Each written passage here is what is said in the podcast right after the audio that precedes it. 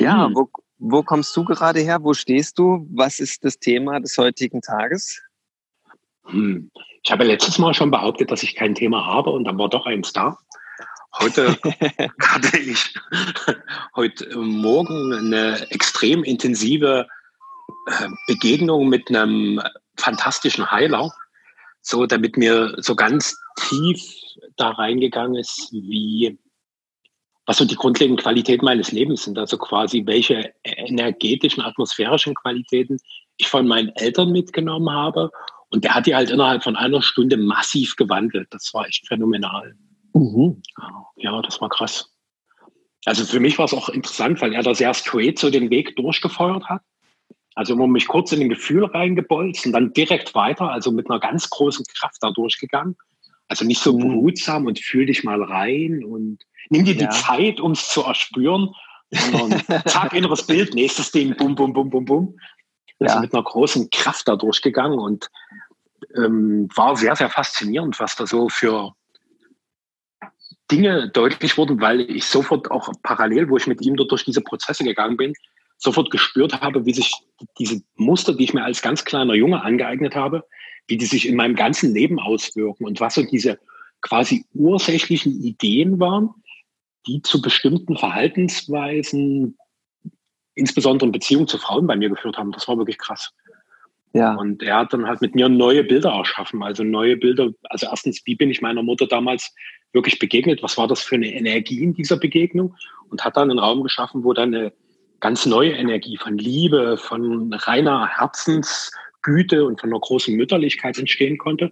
Und dasselbe hat er auch mit meinem Vater gemacht. Mein Vater wirklich als kraftvoller, stolzer Mann ist, der mir viel Geborgenheit und auch Vertrauen gibt.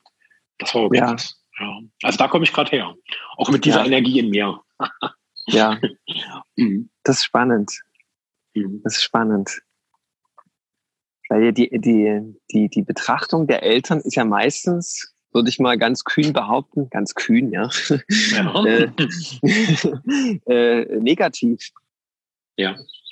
Also so, so ein bisschen so aversiv. Ja, so, so ein bisschen befremdlich. Und wenn man je, man könnte auch weiterhin behaupten, jeder andere Mensch würde das Gegenteil behaupten. Hm. Wenn man das jetzt schildert, was passiert ist und so und ja. ja. Und das, das, das richtig zu stellen. Ja, natürlich gibt es deine Wahrheit, wie, wie du das erlebt hast als Kind. Aber mhm. Dann gibt es halt noch eine ganz andere Wahrheit, so die Wirklichkeit der Eltern, dass die versucht haben, wirklich das Allerbeste dir zu bieten, ja. Und die haben sich wirklich ihre größte Mühe gegeben. Und ich weiß, mir, mir hat da lange auch die Wertschätzung dafür vollkommen gefehlt. Und ja, mittlerweile habe ich die irgendwie. Und das macht natürlich dann alles anders. Weil, weil diese ganzen Bilder, die man so hat von, von eigenen Eltern, das projiziert man ja auf alles andere. Weil das die wichtigsten Referenzpunkte irgendwie im Leben sind oder waren zumindest.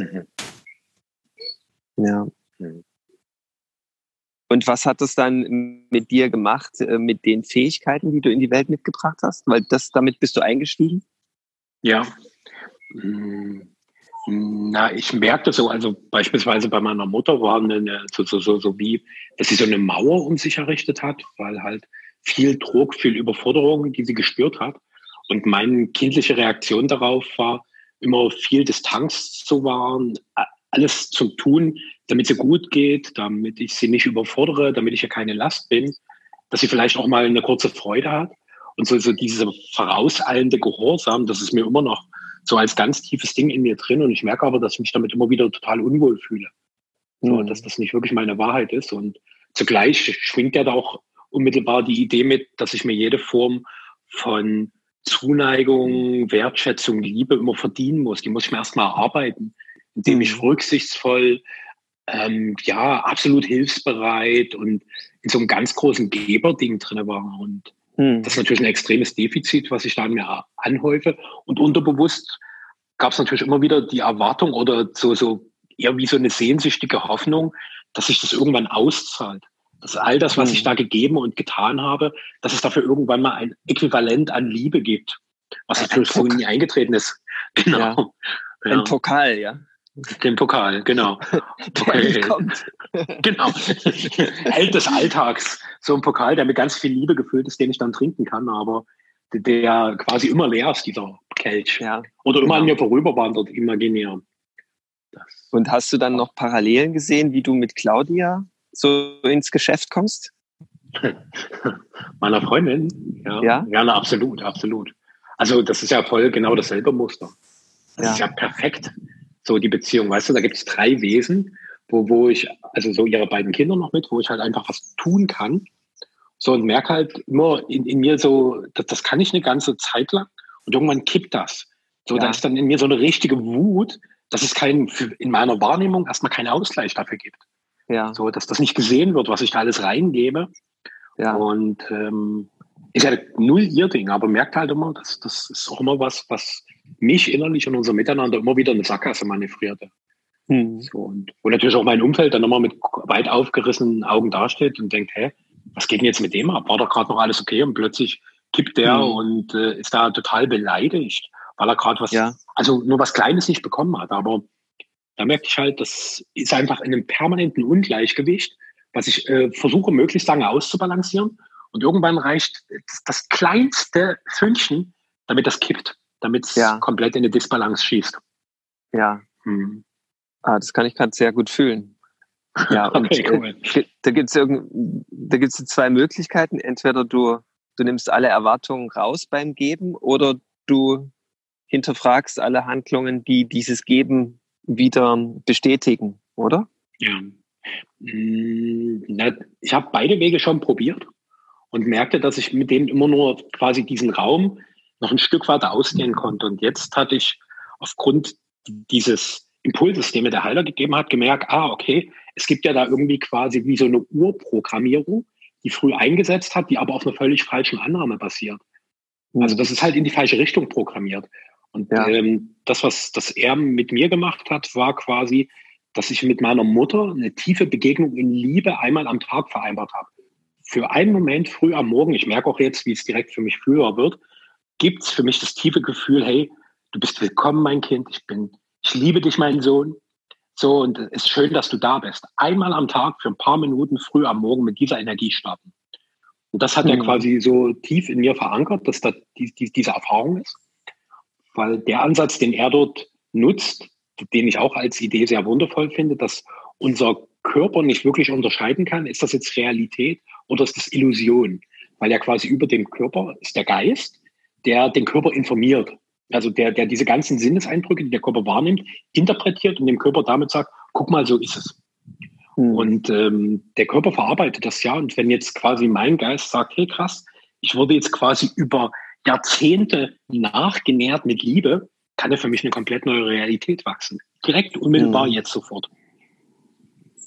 Ja. Hm. Und ähm, fand das auch mit meinem Vater schön. Er hat dann, das, das will ich gerne noch teilen, ein ganz krasses Bild. Also er hat quasi zwei getrennte Sphären geschaffen. Eine, wo ich nur mit meiner Mutter diesen Prozess vollziehe und eine, wo ich mit meinem Vater quasi imaginär auf einer einsamen Insel war und wir dort als Männer zusammenleben konnten. Und ich meinen Vater auch nochmal in ganz anderen Ebenen kennenlernen durfte, die ich bisher nicht bei ihm kenne.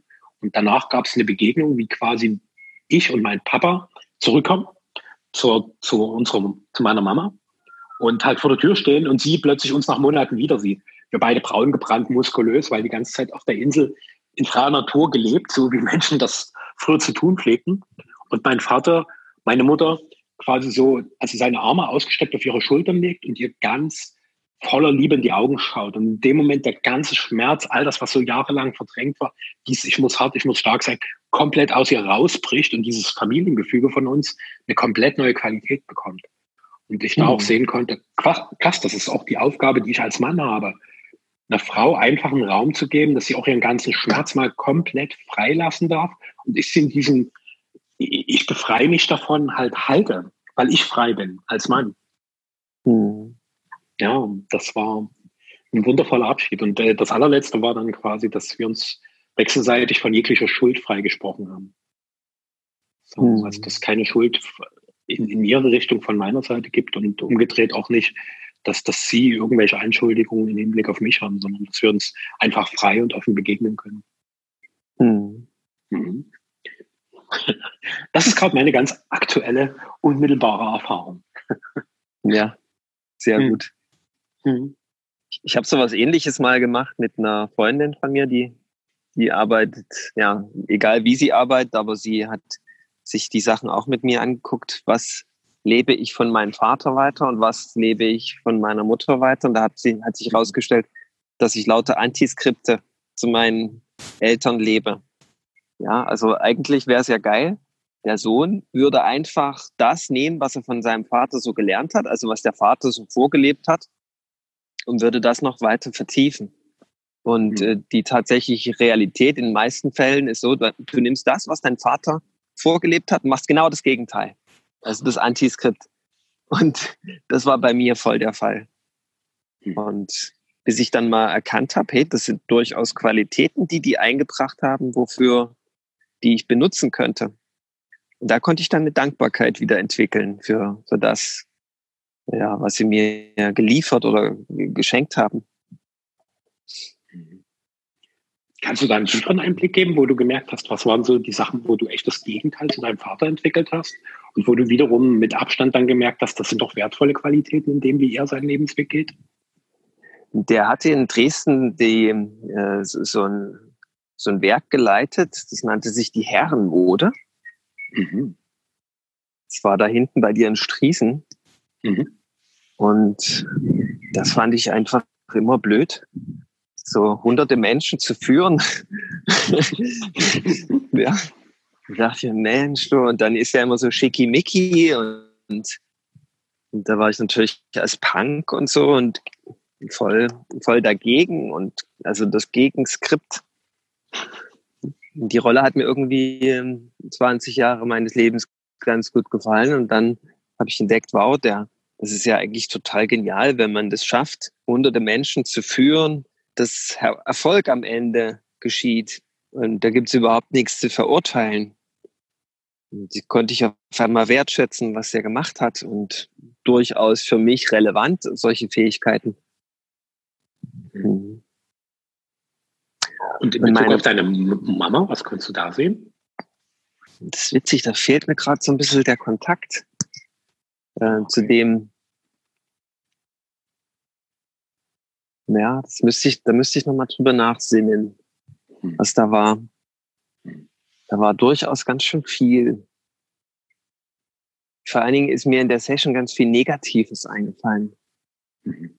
Ja, und na, das, das, da habe ich gerade einen Blackout, muss ich zugeben.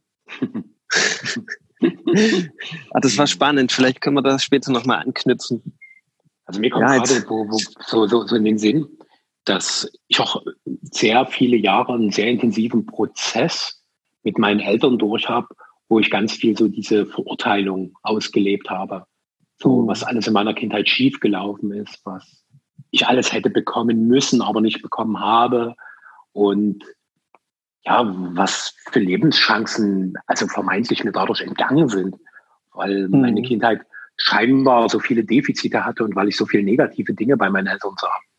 Und äh, ich war bei mir spazieren so an einem sonnigen Tag und war wieder in Gedanken so bei dem, was ich alles doof an denen finde. Und plötzlich war da wie so eine innere Eingebung, was findest du denn gut an deinen Eltern?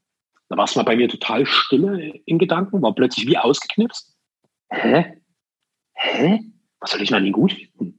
Also dann ging so ein komischer innerer Dialog los. Und die Stimme hat dann noch eins draufgesetzt und hat gesagt, jetzt überleg dir doch mal, was du an deinen Eltern liebst. Und da war bei mir erstmal völlig ausgesetzt. Und ich habe dann echt eine Weile gebraucht, bis ich das in, in Gang bekommen habe. So, weil, weil dieses Verurteilungsmuster, was ich alles doof an ihm finde, so mächtig inzwischen war, weil ich es halt immer wieder reproduziert hatte, dass das, das, das erstmal so, so wirklich wie so ein, als müsste ein komplett neues Räderwerk in meinen Männern erstmal installiert und in Gang gebracht werden. Das war sehr faszinierend. Und ich merkte dann aber, dass ich an meinen Eltern schon noch eine ganze Menge Dinge wirklich schätze, Liebe, da merke ich, da tat ich mich immer noch schwer. So, weil, weil ich irgendwie so merkte, so, so dieses Wort Liebe wollte ich nicht in den Mund nehmen, weil ich mich ja immer noch quasi als Opfer ihrer ganzen Fehlschläge interpretiert hatte. so, ja. ja, das mhm. kenne ich gut, ja. Ja, ich habe meinen Eltern eigentlich auch immer nur innerlich Vorhaltungen gemacht und Listen geschrieben, was sie alles äh, falsch gemacht haben hm. in, in meiner Kindheit. Und äh, diese, diese Listen schreiben, das ging quasi immer nur in diese negative Richtung. Und ähm, ich kenne diesen Moment auch bei mir, wo ich angefangen habe, positive Listen zu schreiben. Und das war wirklich, da kam erstmal eine ganze Weile nur schwarz, ja, da, weil das Rad irgendwie nur in die eine Richtung drehte. Und bis dieser Umkehr stattgefunden hat, dass der Geist vollkommen in dieses Positive hin sich geöffnet hat, da sind äh, einige Zeit vergangen. Aber irgendwann ging das auch los, ja. Und dann, ja, dann kam Dankbarkeit und Wertschätzung immer mehr. Zum Glück. Also, wenn man sich vorstellt, man hat so die Kinder die ganze Zeit so als Feinde, das ist schon eine heftige Vorstellung, würde ich sagen. Mhm.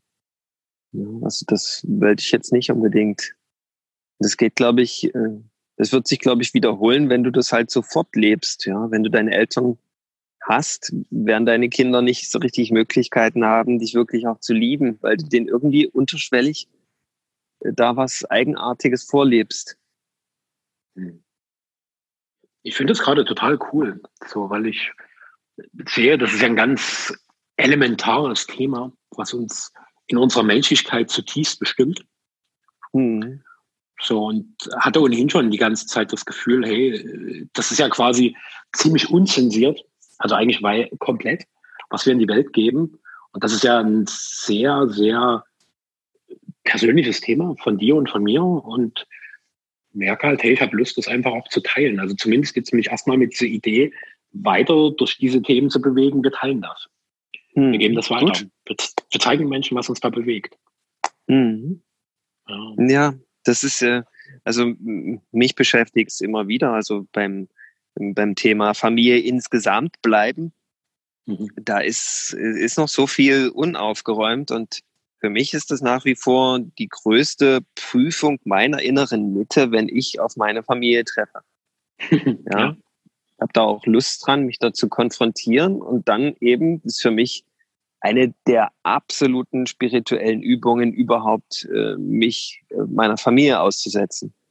Hm. Aussetzen klingt irgendwie äh, wie, so ein, wie so ein Tier, was, was noch nie in der Natur gelebt hat und es wird dann irgendwie in der Wildnis ausgesetzt. Aber es fühlt sich wirklich so ein bisschen so an. Also ich muss mich dem stellen.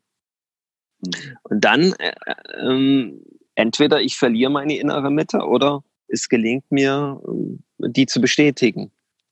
Und umso mehr mir das bewusst ist, dass es eine spirituelle Übung für mich ist, umso mehr Spaß habe ich auch daran, ja. Also regelrecht Lust.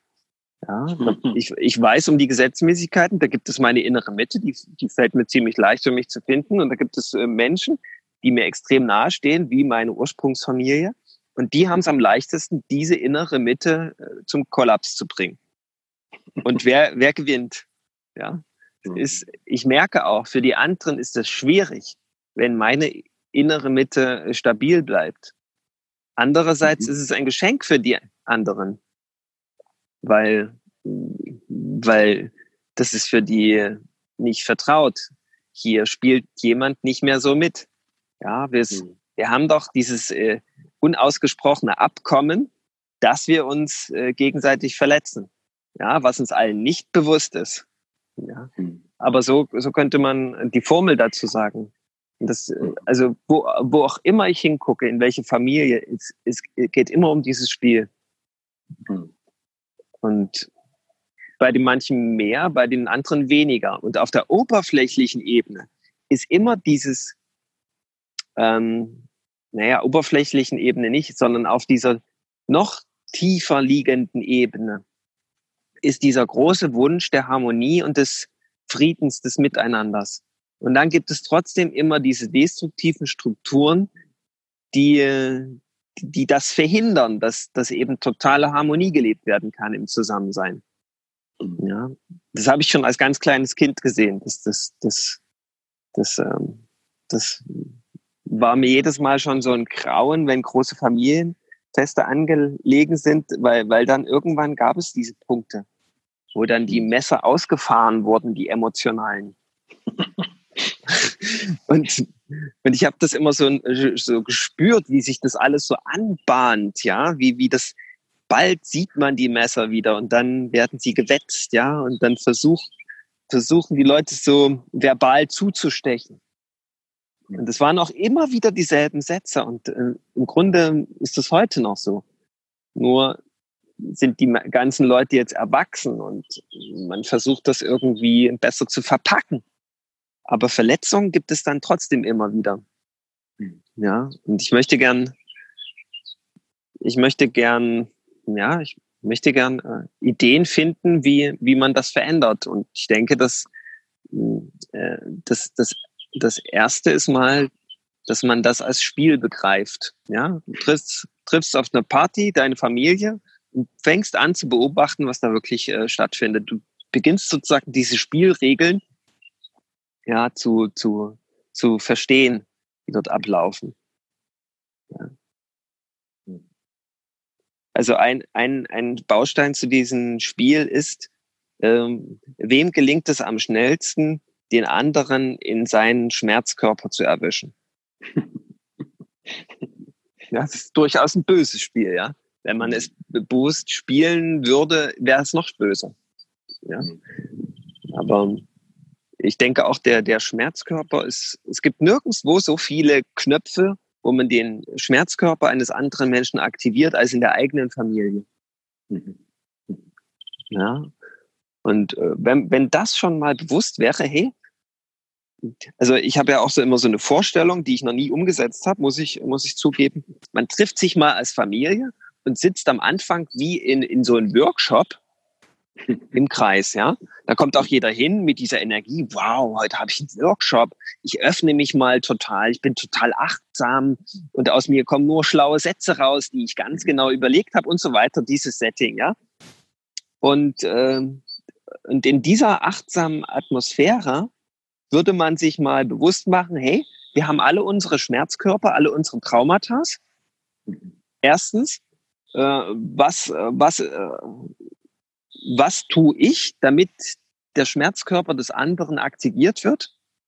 Und der andere, also das, das bin ja auch ich, der andere, äh, der macht sich bewusst, inwieweit ich es zulasse, dass ich wieder in meinen Schmerzkörper komme. Das heißt, wir spielen einfach mal äh, Schmerzkörperaktivierung drücken.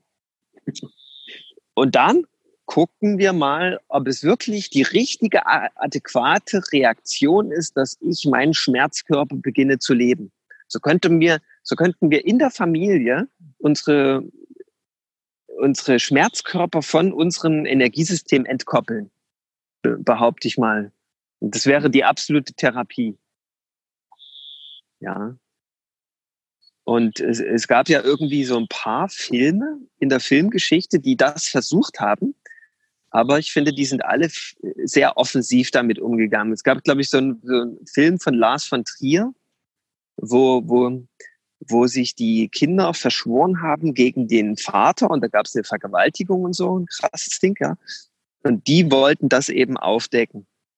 Hm. Und ich muss äh, zugestehen, ich habe auch mal mit meinen Eltern im Urlaub dieses Spiel gespielt. Da wollte ich die so richtig auf diese ganzen scheinbaren Dinge, die mal passiert sind, hinweisen. Und das hat alles nur noch schlimmer gemacht. Ja, das war einfach nur noch ein Ton von Vorwurf und Vorhaltungen und ja, und verhärteten Fronten. Und das ist genau das, was es eigentlich nicht braucht.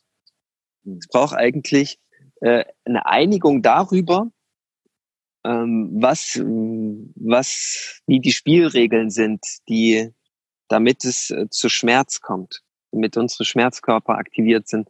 Und dann prüfen, ob das noch Bestand hat. Ja. Und dann kann es in Zukunft nicht mehr dazu kommen, dass, dass, dass wir so unachtsam miteinander sind. Ja. Also gut, dass du schweigst, weil mir fällt da noch eins ein, äh, was ich gern dazu diesbezüglich noch ausdrücken möchte, was ich gerade schon im Nebensatz erwähnt habe. Also stellen wir uns einfach mal kurz vor, es gibt 1000 Menschen und 999 Menschen treffen auf eine Situation und die Situation, die macht genau nichts mit diesen 999 Menschen. Und dann kommt der tausendste Mensch und trifft auf genau dieselbe Situation und der kommt in seinen Schmerzkörper. Ja. Und sozusagen ist das der Beweis dafür, dass niemals das Außen schuld ist an der Aktivierung des inneren Schmerzkörpers, sondern nur der Umgang damit, die Reaktion auf die Situation. Und das passiert im besonderen Fall in der Familie.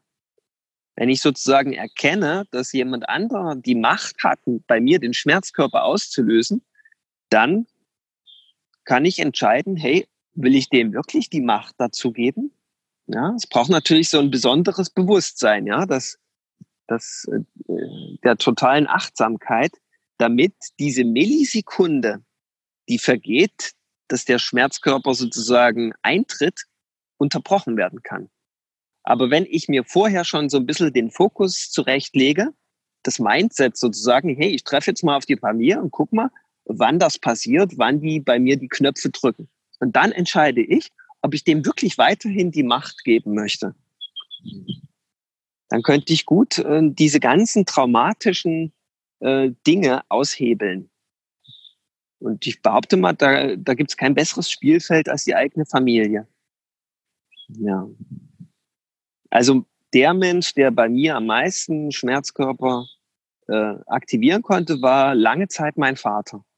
Und es gab eine Situation, da hatten wir einen Umzug zu realisieren zusammen und da musste ich quasi drei Tage mit ihm ähm, Zeit verbringen und wollte das auch. Ich hatte große Lust drauf und ich hatte vorher genau dieses Mindset, dass, dass ich entscheide, ob, ob ich ihm weiterhin die Macht gebe, bei mir das alles auszulösen. Und ich dachte mir vorher, nö, ich mache dann einfach in den Momenten genau nichts. Hm. Und und das ist genau so ist, ist es passiert. Es war eine ganz schöne Zeit, die wir hatten. Er hat natürlich all diese Knöpfe gedrückt, der Reihe nach. Oh, ich probiere es mal mit A, ich probiere es mal mit C, ich probiere es mal mit X, ja. Die ganze Klaviatur an Möglichkeiten hat er so durchgedrückt und ich habe einfach immer nur nichts damit getan. Ja, ich wusste nur, ah, jetzt drückt er wieder, auch wenn der das nicht bewusst macht, ja. Ich habe dem nur bisher die Macht dazu gegeben. Und die Macht habe ich mir dann zurückgenommen. Es war ein extrem, es war eine geniale spirituelle Übung für mich, die, die unsere Beziehung geheilt hat. Zum ganz großen Teil. Dann habe ich gemerkt, was ich da auch für eine Macht besitze, äh, diese Beziehung heilsam zu gestalten. Ich muss nicht erst darauf warten, bis der andere sich ändert und bis der aufhört, all diese Punkte in mir zu drücken. Nee, das, das liegt an jedem selbst zu verändern. Ja. ja. Und so konnte ich das mit, mit, ähm, mit allen Familienangehörigen durchexerzieren. Was ich natürlich nicht beachtet habe, dass, dass, ähm, dass es passieren kann, umso mehr die sozusagen nicht mehr das bei mir erreichen, was sie wollten. Auch wenn das unterbewusst ist von den anderen. Ist nicht bösartig. Es ist einfach so, umso mehr kommen die ja innerlich auch in Irritation. Hey, was macht denn der da? Das funktioniert ja alles gar nicht mehr. Und die, da, da, das ist schwierig, ja. Und da habe ich auch vollstes Mitgefühl für die anderen, dass, dass die alten Spiele nicht mehr so funktionieren. Aber ich habe es für mich getan, ja. Ja, ich musste erstmal, ich meine, was, was, was ich hätte noch äh, beitragen können, dass ich dann sage, hey, möchtest du mal wissen, wie sich das bei mir verändert hat? Weil ich beobachte bei dir, dass du gerade in deinen Schmerzkörper kommst. Jetzt könnte ich, das wäre vielleicht dann der nächste Schritt, dass man dann auf den anderen zugeht und sich das Einverständnis abholt, da ein bisschen berichten zu können. Ja, das ist jetzt meine, meine, meine neue Idee noch zu dem Ganzen. Kann man natürlich genauso beim Partner machen oder bei mhm. Geschäftsleuten oder so. Das tut überall gut, wenn, wenn, wenn Frieden herrscht, ja. Mhm. und übrigens im, jeden Menschen, den ich bisher die Macht gegeben habe, mein, mein altes äh, Traumata zu, zu aktivieren, ja. Das ist nie, die meisten gehen ja so, äh, die meisten Therapieformen sind, sind so, wie finde ich denn einen Umgang dann damit, ja? Und das ist für mich irgendwie vergebene Chance auf Erleuchtung. Weil du trainierst deine Erleuchtung, deine innere Mitte dadurch massiv. Wenn du dir die Macht von allem, was bisher für Unharmonie gesorgt hat, zurücknimmst. Und das machst du in diesem Moment, wenn du sagst, wow, der versucht's gerade. Der zieht alle Register, ja, aber ich habe großen Spaß daran, dass das nichts mit mir macht. Ja.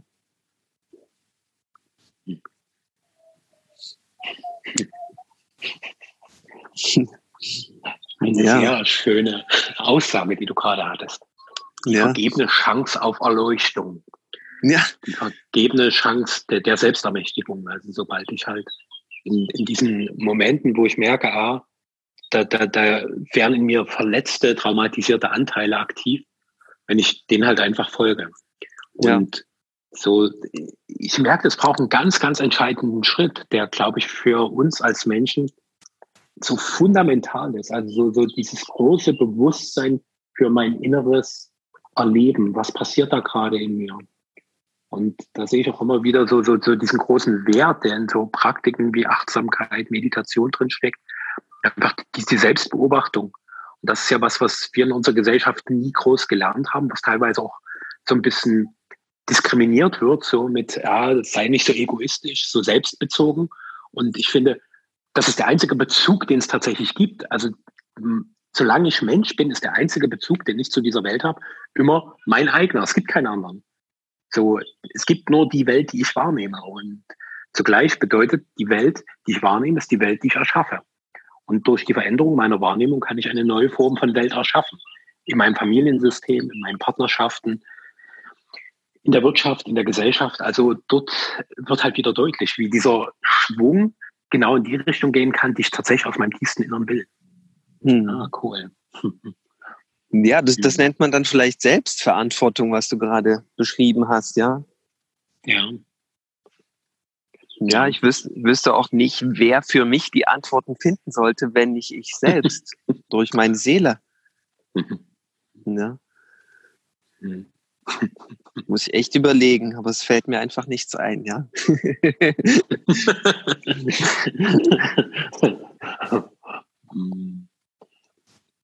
Während du gesprochen hast, wurde mir auch ähm, bewusst, dass wir als Generation, also wir beide, wir sind ja ungefähr gleich alt, so sind jetzt so in unseren 40ern, ähm, dort, dass, dass wir auch eine Verantwortung als Generation haben, wo ich halt merke, das ist schon eine Idee, die ganz, ganz lange in mir spielt, dass ich halt das, was in meinem Ahnensystem, in der Kultur, in die ich hineingeboren wurde, quasi immer wieder weitergegeben wurde, dass ich, dass es an mir ist, das wirklich zu wandeln, das auf eine mhm. andere Ebene zu bringen, das nächste Level des größten göttlichen Spiels zu eröffnen. Mhm. Das ist an mir. Ich kann das. Ich ja. habe die Macht dazu. Ja. Und ähm, irgendwie auch die Verantwortung. So, ja. ich merke, das war ein totales beschissenes Spiel, was wir bisher gespielt haben. Das ist total mhm. mies. Das macht so viel kaputt. Das kreiert so viel Schmerz. Das, das, das ist vorbei. Das reicht. Ich mache da nicht mehr mit. Mhm. Ja. Und, Und wir hatten, ähm, wir, wir hatten noch ein besonderes Handicap. muss ich, muss ich in aller Demut und Unbescheidenheit noch anfügen. Äh, uns hat das niemand vorgelebt. Ja. ja. Also ich habe ich hab immer danach gesucht, aber ich habe wenig Menschen gefunden, die, die mir totale Selbstverantwortung vorgelebt haben. Ja, also äh, neu interpretiert waren das schon meine Eltern, ja, die ich da als einzige finde, die mir das äh, versucht vorzuleben. Äh, ja, die haben in ihrer Zeit wirklich das Maximum da rausgeholt, was ging. Und äh, dann dieses äh, dieses Handicap für mich zu überwinden, dass ich derjenige bin, der jetzt die neuen Antworten auf die aktuell anstehenden Fragen findet, das war für mich äh, ein großer Widerstand. Da habe ich lange gehadert, aber irgendwann habe ich das angenommen. Ja, und ich ähm, habe hab mir irgendwie Vorbilder gesucht, Ich weiß noch, so äh, Che Guevara war, glaube ich, so mein großer Held, mein Idol. Der hatte schon, muss man ihnen auch eingestehen, der hat das schon versucht, ja. Der hat versucht, das zu wandeln, was, was, was er vorgefunden hat. Diese, diese Mittel, die er angewendet hat, die würde ich jetzt nicht machen. Das wäre mir viel zu anstrengend, ja, und vergebens. Ja, ich sehe jetzt auch, was das für ein Irrweg war. Aber ja, ja, also der war mir zumindest ein Beispiel für, für totale Eigenständigkeit und aus sich heraus Antworten zu finden. Ja, und später dann, wo ich dann schon selbst am Weg war, ja, und in mir die Antworten gefunden habe, dann habe ich Leute getroffen, die das genauso machen. Ja, das war dann für mich äh, schön zu sehen. Ja, dann findest du auf einmal ganz viel magnetisch anziehend Menschen, die, die das genauso leben. Und vielleicht gab es die sowieso schon immer. Und nur mein innerer Widerstand hat verhindert, dass ich die erkenne. Ja, das kann natürlich auch sein. Aber es war nun mal klassisch in der DDR-Planwirtschaft so, dass alles so ein bisschen vorgegeben war, dass für mich sozusagen von oben herab gesorgt wurde. Ja, die Wege waren vorgepflastert, da gab es keine Abweichungen. Ja, der Laufstall äh, war klar, ja, für alle. Und, und ich hatte nie so richtig Lust auf diesen Laufstall. Ja, und da aus dieser Normalität auszubrechen, das war ein eigenständiger Akt. Da habe ich nicht viel Hinweise von außen bekommen, wie das geht. Und heute ist das für viele Menschen schon äh, normal, sich in, in Natürlichkeit, in Göttlichkeit souverän zu bewegen, ja. Aber da, da muss ich irgendwie, da kann ich nicht weit zurückgucken, wann das schon so war. Ja, das erkenne ich erst jetzt, dass, dass, dass es da viele Menschen gibt, gibt, die die sich da frei bewegen, spielerisch bewegen. Kannte ich zumindest in meiner Kindheit, in meiner Jugend niemand, der mir da hätte ein Beispiel sein können, so richtig. Ja. Also das noch zum zusätzlichen Handicap. und, und, natürlich wäre wär, wär super, die Kinder oder die Generation, die jetzt kommt, die würde ohne dieses Handicap einfach so ja, das einfach so leben können, ja. Aber zum gewissen Teil muss man sich das wahrscheinlich immer selbst erarbeiten, damit man das überhaupt beherrscht. Ja.